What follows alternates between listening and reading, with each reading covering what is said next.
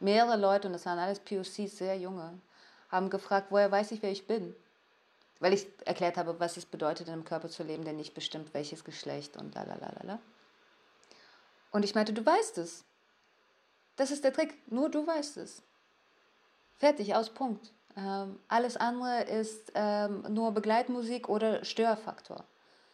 Ähm, das ist vielleicht das, was ich meine mit dem Gefühl von Verliebtsein. Du weißt es eigentlich. Die Frage ist, kannst du es dir eingestehen oder nicht?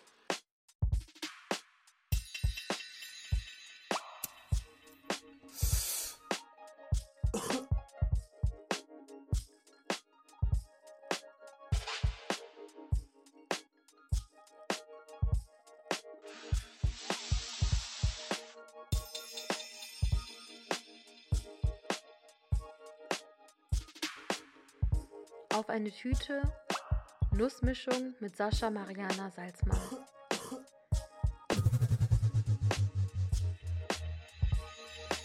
Hallo und herzlich willkommen zu einer neuen Folge Auf eine Tüte. Heute treffe ich Sascha Mariana Salzmann. Sascha ist Dramatikerin, Essayistin, Kuratorin und Romanautorin. Saschas Debütroman Außer sich ist auf jeden Fall ein Must-Read. Nicht nur jetzt, wo man mehr Zeit zum Lesen vielleicht hat, sondern ganz grundsätzlich einfach Kanon. Und ich freue mich, dass wir heute zusammen ein paar Nüsse snacken.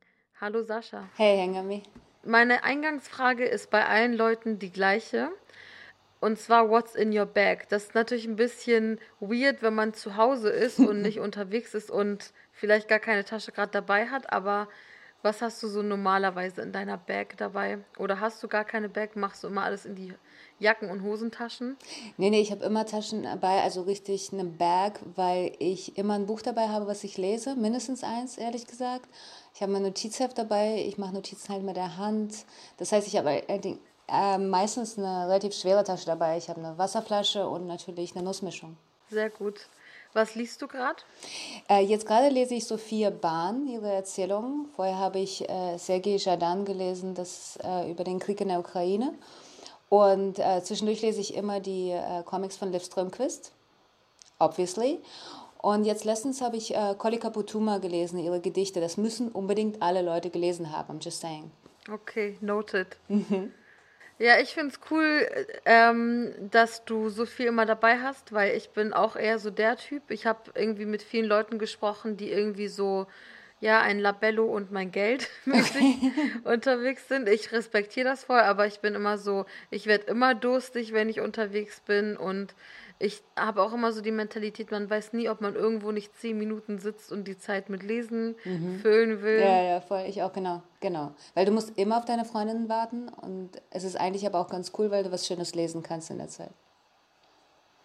Ja, manchmal frage ich mich, ob das so ein Produktivitätsdenken aber auch so von mir ist, im Sinne von, warum nicht einfach mal zehn Minuten lang den Himmel anschauen, wobei im deutschen Himmel ich sagen, welchen Himmel? da gibt es nichts zu sehen. In Deutschland gibt es keinen Himmel. Dieses Ding von wegen Himmel über Berlin ist ein Mythos von Wim Wenders, please. Aber was liest du gerade? Also ich habe gerade zwei Bücher, die ich äh, wechselnd lese. Ich habe einmal äh, Yalla Feminismus von mhm. Rehan Shahin und dann ähm, von Sarah Stridsberry, Darling River. Das ist so eine schwedische Autorin. Das Buch ist auch auf Schwedisch. Ich habe ja mal in Schweden gelebt und ähm, genau deswegen. Wow, okay. Ähm, aber irgendwie das Buch ist so langsam beim Erzählen und da langweile ich mich irgendwie so ein bisschen und muss dann manchmal noch ein bisschen Lady Betray zwischendrin ballern. Ja, ja, das, ich kenne es, dass ich mehrere Bücher gleichzeitig lesen muss, äh, weil das manchmal zum Rhythmus nicht passt. Aber jetzt ist doch voll, also ich meine, jetzt kann man auch langsamer lesen, theoretisch. Nicht, dass wir weniger zu tun haben, aber ich habe das Gefühl, zumindest muss man jetzt nicht rennen oder von einem Zimmer zum anderen vielleicht, aber sonst. Wofür man nicht eine physische Tasche braucht, ist die Emotional Baggage. Mhm. Irgendwas schleppt man, irgendwas schleppt man immer mit sich herum. Was ist es bei dir gerade? Du meinst außer Corona Schmorona? Ja. Mhm. Ja, ich meine, ich glaube, äh, eine Menge. Ich habe das Gefühl, dass äh, diese sogenannte Krise, in der wir uns jetzt befinden, und ich sage so genannt, weil nicht weil ich denke, das ist keine Krise, sondern ich denke, es ist einfach nicht die einzige und nicht die, Krise. in der wir stecken wegen der Pana-Epidemie. Mhm. Ich hatte halt einfach sehr viel schon in my emotional baggage ähm, vorher. Ich, ich hielt 2019 für ein schreckliches Jahr und ich dachte, nach dem furchtbaren Jahr 2018 kann schon nichts passieren. Und dann kam 2019 und ich habe irgendwie beschlossen, dass trotz des tragischen Endes von 2019 2020 super wird, bevor die gruseligen goldenen 20er vorbeigehen und wir tatsächlich in die 30er schlittern in Deutschland, dachte ich, lass uns mindestens gutes 2020 haben, Double 20s, so doppelt gut. So ungefähr so war der mhm. Tenor, als wir uns äh, alle beglückwünscht haben zum Neujahr. Und ab da wurde es eigentlich richtig schlimm. Und das, was in Hanau passierte, war vielleicht der Höhepunkt, aber wir dürfen nicht vergessen, um Hanau herum war die erneute Verhaftung von Osman Kavala, ähm, das Aufdrehen von diversen Diktatoren auf der ganzen Welt, jetzt nicht nur in der Türkei, äh, völlig schockierende Entwicklungen in Thüringen mit der äh, FDP und AfD, also für mich war das wie ein Bouquet, weißt du, was ich meine? Es war nicht wie, mhm. aha, dann passierte das oder das, sondern es war wie eine Welle, die auf mich zugerollt ist. Und ich glaube, äh, als dann Hanau passierte, bin ich einfach für ein paar Tage ausgefallen komplett. Ähm, und dann habe ich mich wie angefangen aufzurappeln, weil ich dachte, wir kriegen das hin, wir kriegen das hin, wir sind stark, wir sind ein Netzwerk, wir demonstrieren, wir sind präsent. Und dann stand ich so wie, weiß nicht, ein, zwei Wochen und dann hieß es, äh, alle rein. Shutdown. Und äh, ich glaube, dass mich das schon belastet hat, bevor das so richtig in Deutschland war, weil ich ähm, viele Freunde in Italien, Spanien, Frankreich habe. Aber wenn ich ganz ehrlich bin, ähm, auch da greift das, was in anderen Ländern ist, ist immer erstmal einfach eine Nachricht. Und sie tut emotional auch weh. Aber ich glaube, so richtig, richtig getroffen hat mich das, als ich gedacht habe, ähm, viele Menschen, die mir sehr eng sind, sind ähm, tatsächlich älter, richtig älter. Und einige, die in meinem Alter sind, ähm, sind extrem vorbelastet körperlich. Und da bin ich noch nicht mal bei dem psychischen. Weißt du, was ich meine? Was es für sie psychisch bedeutet, jetzt zu Hause eingesperrt zu sein. Und das heißt, äh, die Welle ist wieder so hoch wie bei Hanau. Äh, und mein Emotional Baggage äh, ist ganz schön ähm, anstrengend für meinen Rücken. Ehrlich gesagt, ich versuche hier irgendwie Pilates, Schmilates zu Hause zu machen. es hilft nur bedingt. Dann lass uns vielleicht von dem schweren Rucksack zur It-Bag wechseln und du erzählst mir, wen oder was du gerade feierst. Ah, ich feiere so viele Leute. Ich feiere dich, weil du diesen Podcast machst. Äh, ich feiere Fatma für das, was sie schreibt, also Fatma Eidemir. Ähm, ich feiere so viele Autorinnen hauptsächlich. Äh, Leute wie Sivan Benishai, natürlich Rehan Shahin. Ähm, es kommt so viel gute Literatur auf den Markt, das macht mir extrem gute Laune, vor allem bei diesen ganzen Queer Voices. Ich feiere zum Beispiel den Homo Office des Queer-Spiegels. Wie geil beilen die denn bitte gerade, weil wir alle eingesperrt sind? Texten die uns zu. Finde ich sehr schön. Danke an Nadine Lange vom Tagesspiegel. Ähm, ich feiere krass meine Freundin, ehrlich gesagt, Doris Pleuschberger, weil sie einfach eine Heldin ist. Und ich feiere ganz viele äh, Menschen, die eh schon vorher vor dem Lockdown es relativ hart hatten und jetzt im Grunde genommen zeigen, äh, was für Superkräfte sie haben. Ähm, das sind meistens äh, Alltagsheldinnen. Äh, ich feiere jede gute Geschichte, die ich hören kann. Das ist nice. Ich switch immer so ein bisschen zwischen so Happy Topic und Sad Topic. Jetzt ähm, gehen die Mundwinkel vielleicht wieder runter, vielleicht aber auch nicht, weil es geht eigentlich um Empowerment. Und zwar ähm, um die Katze im Sack. Was ist eine Sache, für die du dich früher geschämt hast, aber heute nicht mehr? Janem, das ist so viel es ist nicht nur eine Sache. Ich habe mich früher für mein ähm, homosexuelles Begehren geschämt.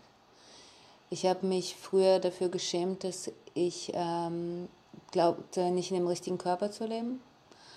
Äh, ich habe mich für meine Herkunft geschämt. Damit meine ich nicht Russland, sondern eher, dass es einfach eine ähm, Asylbewerberinnenheim-Herkunft war. Ich glaube, ich war nie stolz drauf. Ähm, es waren auch nicht die Zeiten, darauf stolz zu sein. Da waren so die Möglichkeiten des Empowerments ähm, relativ klein in den 90ern in Deutschland.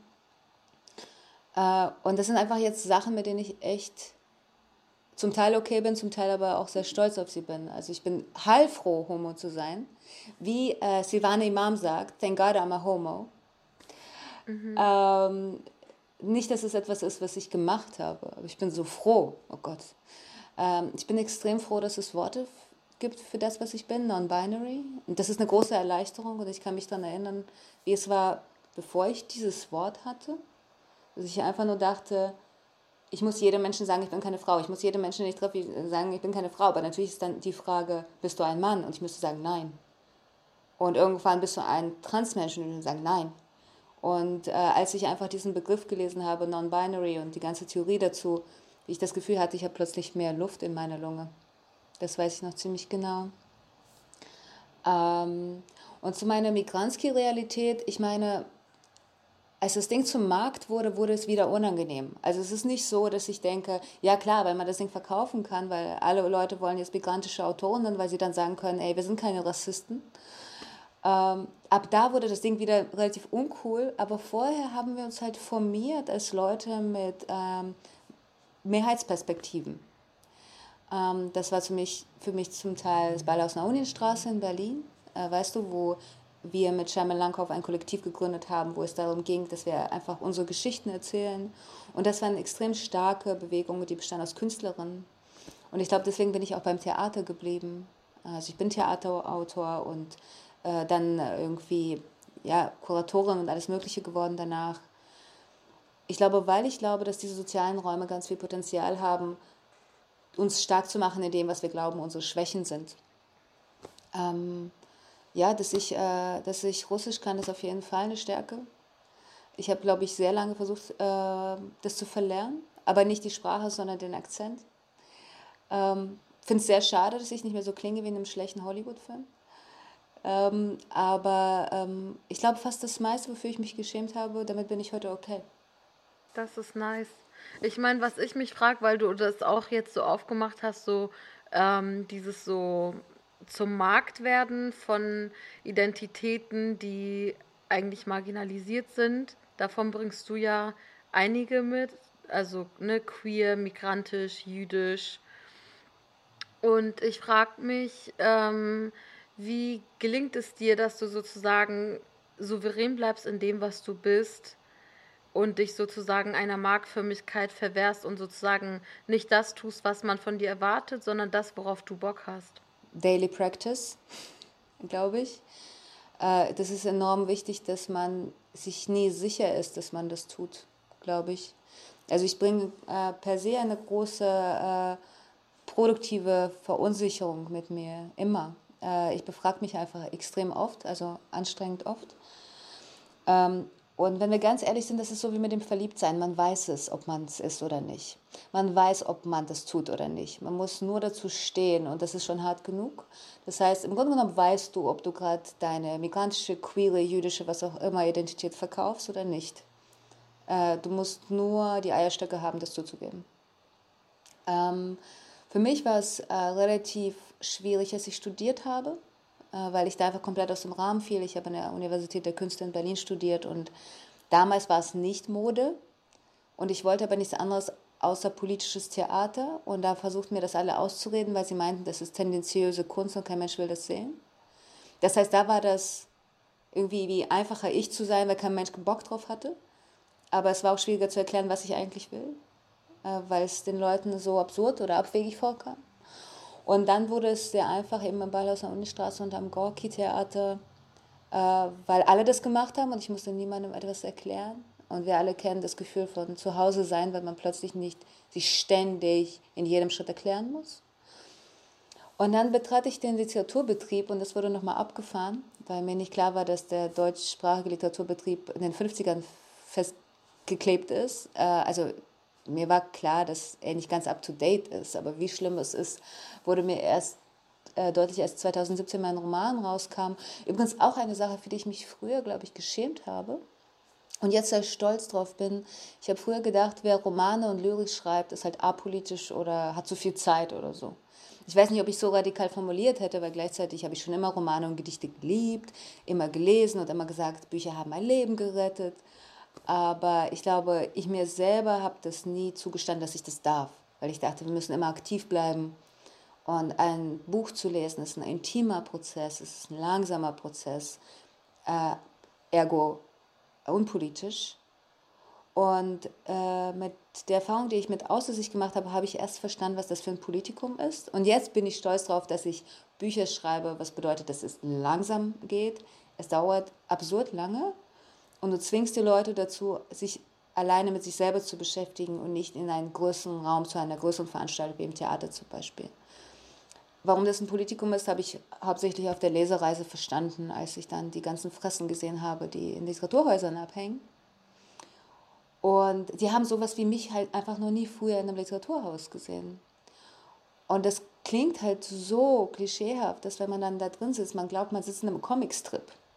Weil dann auch die obligatorischen, sehr vorhersehbaren Fragen kommen. Und äh, dann wurde es ein bisschen wie so eine Polit-Talk-Reihe, als ich dann irgendwie durch die drei deutschsprachigen Länder getourt bin. Und dann wurde es sehr interessant, als ich auf internationale Lesereise ging. Ähm, das war echt toll, die, den Leuten nochmal anders zu begegnen durch Kunst. Ich glaube, das ist etwas, was wir nie vergessen dürfen. Kunst ist nicht Zerstreuung, Kunst ist ein Kommunikationsmittel. Waren die Leute in den, ähm, ich sag mal, in der Literaturszene oder in den Literaturhäusern außerhalb von Deutschlands krass anders als in Deutschland? Also ähm, kommt natürlich sehr auf das Land an. Also eine Sache war bei allen gleich, dass der Literaturbetrieb, so wie alle anderen Institutionen natürlich auch auf diesem Planeten glauben, dass die Hochkultur einer bestimmten weißen männlichen heterosexuellen Rasse gehört. Das ist so. Das war weder in Australien noch in Italien anders. Aber es gab natürlich trotzdem sukzessive Unterschiede. Also zum Beispiel ist Queerness in Australien nicht so ein krasses, krasses Ding. Äh, Australien hat andere Probleme, ich will dieses Land auf keinen Fall loben. Aber die Frau, die mich betreut hat, hatte pinke Haare und die Queerness-Festivals ähm, hatten, und es ist unfassbar, das ist halt in ähm, einer ihrer größten äh, Städte in Melbourne, das größte Literaturfestival. Und sie haben nur Programme wie Marry Your Friends, Queer Sex, ähm, ähm, HIV, Disability and Sex Work. Und das ist aber ein Literaturfestival. Und für mich war es halt mein feuchter Traum. Ich konnte einfach nicht fassen, dass das gerade stattfindet. Und das wird sehr gut besucht und es ist sehr gut subventioniert. Das gibt es in Deutschland nicht, Fakt. Dann hast du eine sehr konservative Szene in England und du hast eine sehr elitäre Szene in Italien.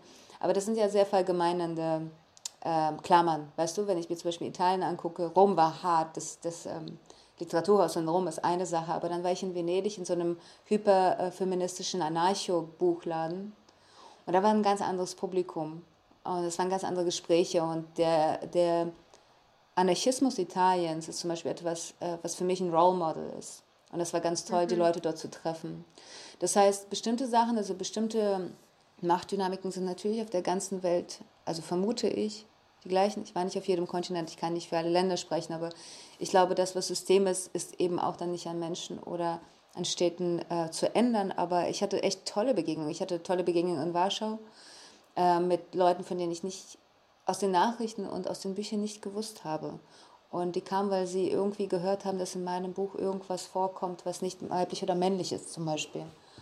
Ähm, und dass ich jüdisch bin, hat beruhigenderweise selten eine Rolle gespielt. Ich sage beruhigend, weil es meistens, äh, wenn es eine Rolle spielt, nichts Gutes ist. Mhm. Ja, manchmal, manche Ble Dinge bleiben lieber unbesprochen, sage ich mal, weil ähm, sobald es ausgesprochen wird, potenziell sehr viel Bullshit dazu kommt. Ja, ich, ehrlich gesagt kenne ich keine gute, äh, also ich hatte kein einziges gutes Gespräch zu jüdischer Identität, weil das einfach so beladen ist von Leuten, die glauben, dass ihnen die, die Diskussion gehört, weißt du? Und dadurch, dass mein Roman wie meine ganze Arbeit ja auch die Kongresse, die ich mit Max Scholle gemacht habe zur jüdischen ähm, Identität heute, entweder du ownst die Diskussion selber und dann musst du dich aufs Pferd setzen und sagen, das ist ein jüdischer Raum und wir besprechen das und die anderen dürfen zuhören, aber müssen dafür bezahlen. Oder du sagst, das ist ein Teil meiner Identität und ich möchte nicht, dass andere darüber bestimmen. Für mich ist zum Beispiel etwas, äh, weil du gefragt hast, äh, worauf äh, bin ich heute stolz, was ich früher eher verleugnet habe. Jüdische Identität ist zum Beispiel etwas, was ich von Anfang an nicht verleugnet habe und worauf ich wahrscheinlich stolz war, ich wusste nicht genau warum, wahrscheinlich weil man mir gesagt hat, ich muss darauf stolz sein oder so, hat aber viel damit zu tun, und da sehen wir, was Geschichtsschreibung ausmacht, dass in der sowjet-russischen Kultur äh, Jüdinnen ja nicht unbedingt KZ-Insassen äh, waren, sondern Partisaninnen und die die KZs befreit haben. Ne? Das waren Kommunistinnen, das waren Internationalistinnen. Also ich will nicht sagen, dass es in der Sowjetunion keinen Antisemitismus gab, ganz im Gegenteil. Und das war auch der Grund, warum meine Familie dann ausgewandert ist. Aber ich finde es schon sehr interessant, dass ich ja mit einem Bild des starken Juden aufgewachsen bin. Das sind die, die quasi die Nazis äh, besiegt haben. Und deswegen ist der 8. Mai für mich ein Tag des Sieges über den Faschismus, meines persönlichen Krieg, äh, Sieges über den Faschismus. Äh, und als ich dann auf Jüdinnen und Juden in Deutschland traf, die mit diesem Stigma leben, sie sind immer Überlebende, egal was sie tun, sie haben etwas Schreckliches, was ihnen angetan wurde und sie in dieser passiven Haltung waren, überlebt und werden als ewige Opfer über diesen Planeten kriechen. Das sind äh, wirklich gegensätzliche Erzählungen. Und dasselbe nimm mal eine misrachische Jüdin aus einem arabischen Land oder äh, eine Jüdin aus den USA oder aus Argentinien. Also wir sind extrem, extrem vielfältig, unsere Erzählungen sind extrem vielfältig.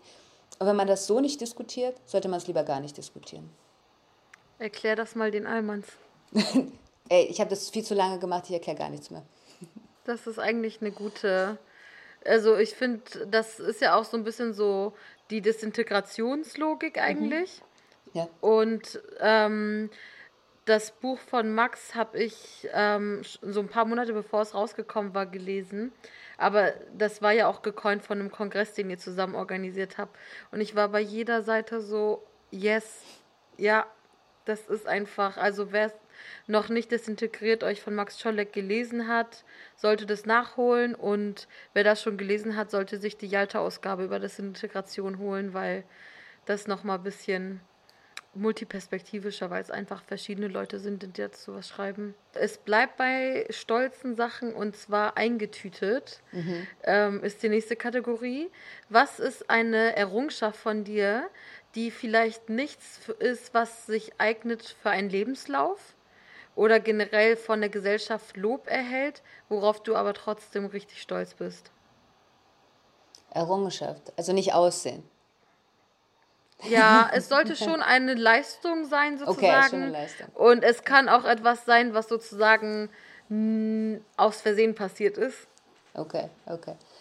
Äh, ich glaube, ich bin ein sehr guter, loyaler Freund. Das würde ich nicht in meinen Lebenslauf schreiben, weil es niemandem das angeht, aber äh, manchmal bekomme ich dafür Props, manchmal nicht, aber das ist nicht der Punkt, das ist ja nicht das, wofür ich es mache.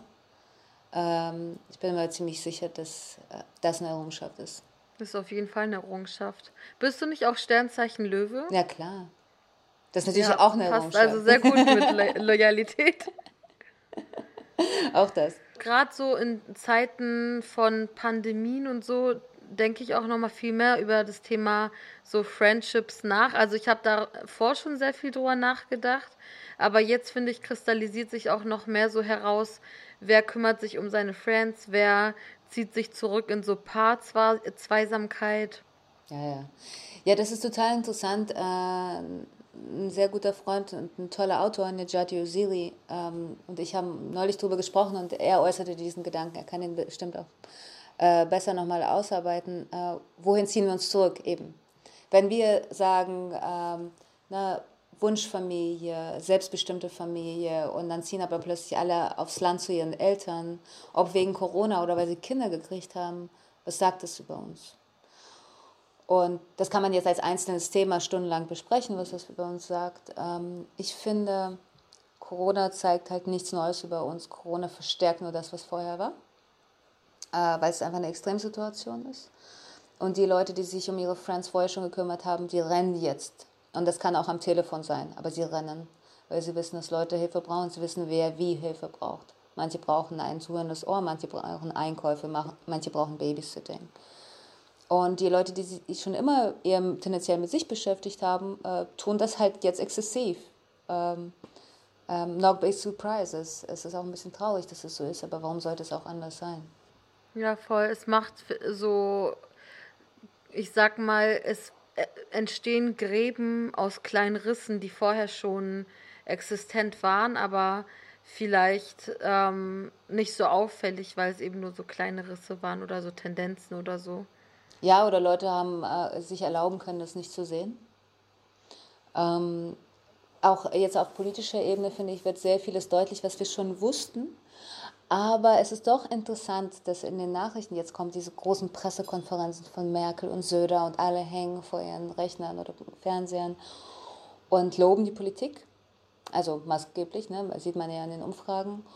Und die Themen, die immer nur als Nachfrage kommen, sind Kinder und Kunst. Ne? Also Sport äh, kommt lange vorher und davor natürlich die Wirtschaft und davor die Gesundheit. Fair enough. Mhm. Aber dieses Gefühl, das uns vermittelt wird, dass Kunst und Kultur nicht systemrelevant ist, ist einfach skandalös. Ähm, und ich hätte nicht gedacht, dass ich so verletzt sein werde, weil das weiß ich doch. Jeder Mensch, der im Kulturbetrieb arbeitet, weiß, dass wir nicht wertgeschätzt werden. Das sieht man an unseren Gehaltschecks. Dass man denkt, ja, das ist halt ein bisschen Dekoration und es gibt Leute, die machen echte Berufe. Fakt ist aber, die Menschheitsgeschichte funktioniert durch Kunst und Kultur. Sie wird dadurch transportiert. Äh, das meiste über uns wissen wir aus Kunst. Also wir wissen von Ödipus nicht aus einem Geschichtsbuch. Wir wissen von Ödipus aus einem Theaterstück. Wir wissen, dass es Lesben gegeben hat, nicht weil irgendwer im Biologieunterricht uns das erzählt hat, sondern von Sappho. Weißt du, was ich meine? Ich finde es einfach so eine Dreistigkeit, dass wir jetzt so ignoriert werden. Äh, dazu will ich aber äh, auch sagen, ich finde es richtig, dass die Theater zubleiben, auch wenn mir das persönlich sehr wehtut. Äh, mein, mein Aufruf ist jetzt gar nicht, jetzt macht die Kulturhäuser auf, weil wir sind wichtig, aber Künstlerinnen können auch andere Sachen machen. Weißt du, was ich meine? Wir müssen nicht vor ein Publikum treten. Und ich meine auch nicht das Internet vollstopfen mit irgendwelchen Selfie-Videos, weil den Schauspielern, die jetzt in einem Engagement ständig Kleist und Tschechow gespielt haben, denen jetzt langweilig ist. Die können mich kreuzweise. Ich meine eher, Künstler sind dazu da, sich intensiv mit ihrem, ihrer Umwelt und ihrer Gesellschaft zu beschäftigen. Das ist, das ist irgendwie die Idee von diesem Beruf. Wir sind der Spiegel der Gesellschaft. Oder wir halten eine Lupe an die Wunden der Gesellschaft. Seit wann sind wir nicht relevant? Und die Frage ist, was machen wir mit unserer Relevanz? Und ich habe, ähm, ich weiß nicht, ob du diesen Post gesehen hast. Ich weiß auch nicht, ob der noch ähm, online sein wird, wenn der Podcast rauskommt. Aber die Regisseurin Vera Mahne hat zum Beispiel jetzt gerade gepostet dass sie Kinder und Jugendliche interviewt zu der Situation, wie es ihnen geht, äh, für ein Theaterprojekt, was sie machen möchte. Und das hat mich so berührt, weil ich dachte, ich habe keine Stimme von Kindern und Jugendlichen seit Wochen gehört. Ich höre ständig, wie überfordert Eltern sind. Ich äh, höre ständig, wie überfordert depressive Ehemänner sind, damit das Kinder um sie herum laufen. Aber ich habe bis jetzt noch nichts von Kindern und Jugendlichen gehört, die mit Sicherheit genauso an Depressionen leiden können wie Erwachsene, die sich genauso eingesperrt fühlen wie Erwachsene, die genau dieselben Gefühle haben. Und äh, das ist das, was ich von dem Projekt von Vera Mahne verstanden habe, dass sie dem Platz geben möchte. Sie möchte diesen Leuten wirklich zuhören und sie ernst nehmen. Und das ist etwas, was nur Kunst kann. Kein Tagesschau-Journalist wird da hingehen und fragen. Mhm. Ja, voll.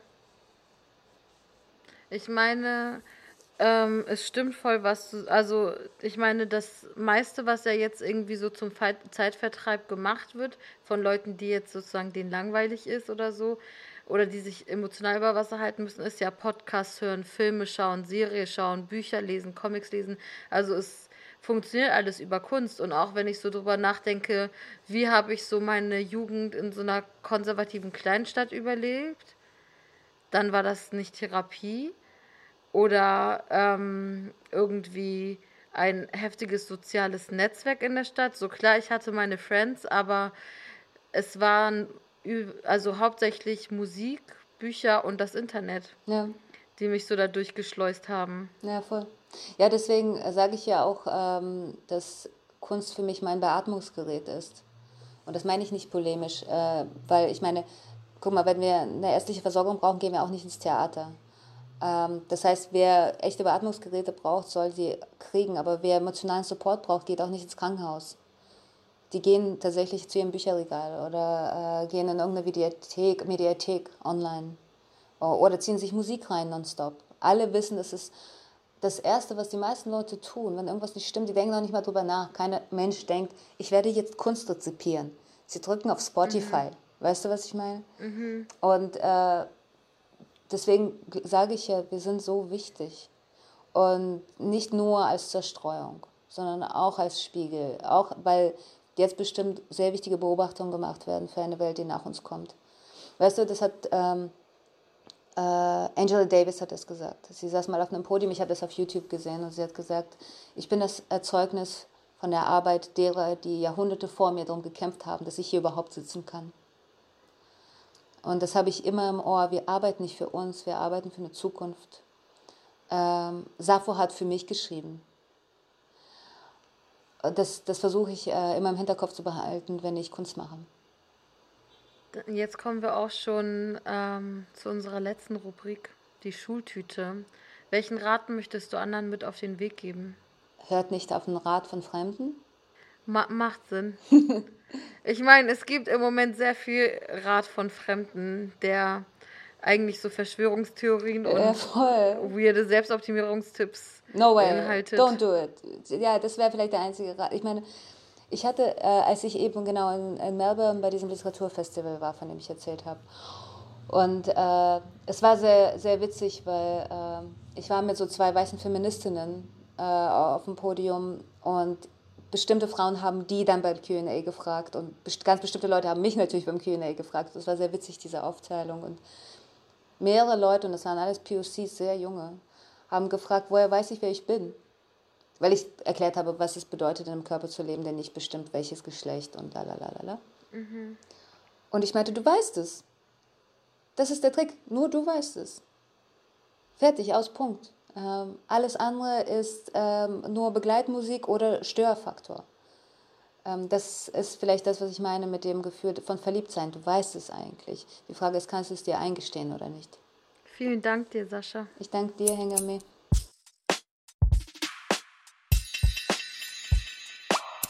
Das war der Podcast auf eine Tüte. Der Jingle wurde von Neda Sanae, aka Nedalot, produziert. Konzept Produktion und Redaktion sind von mir, Hengame Yakubi Farah.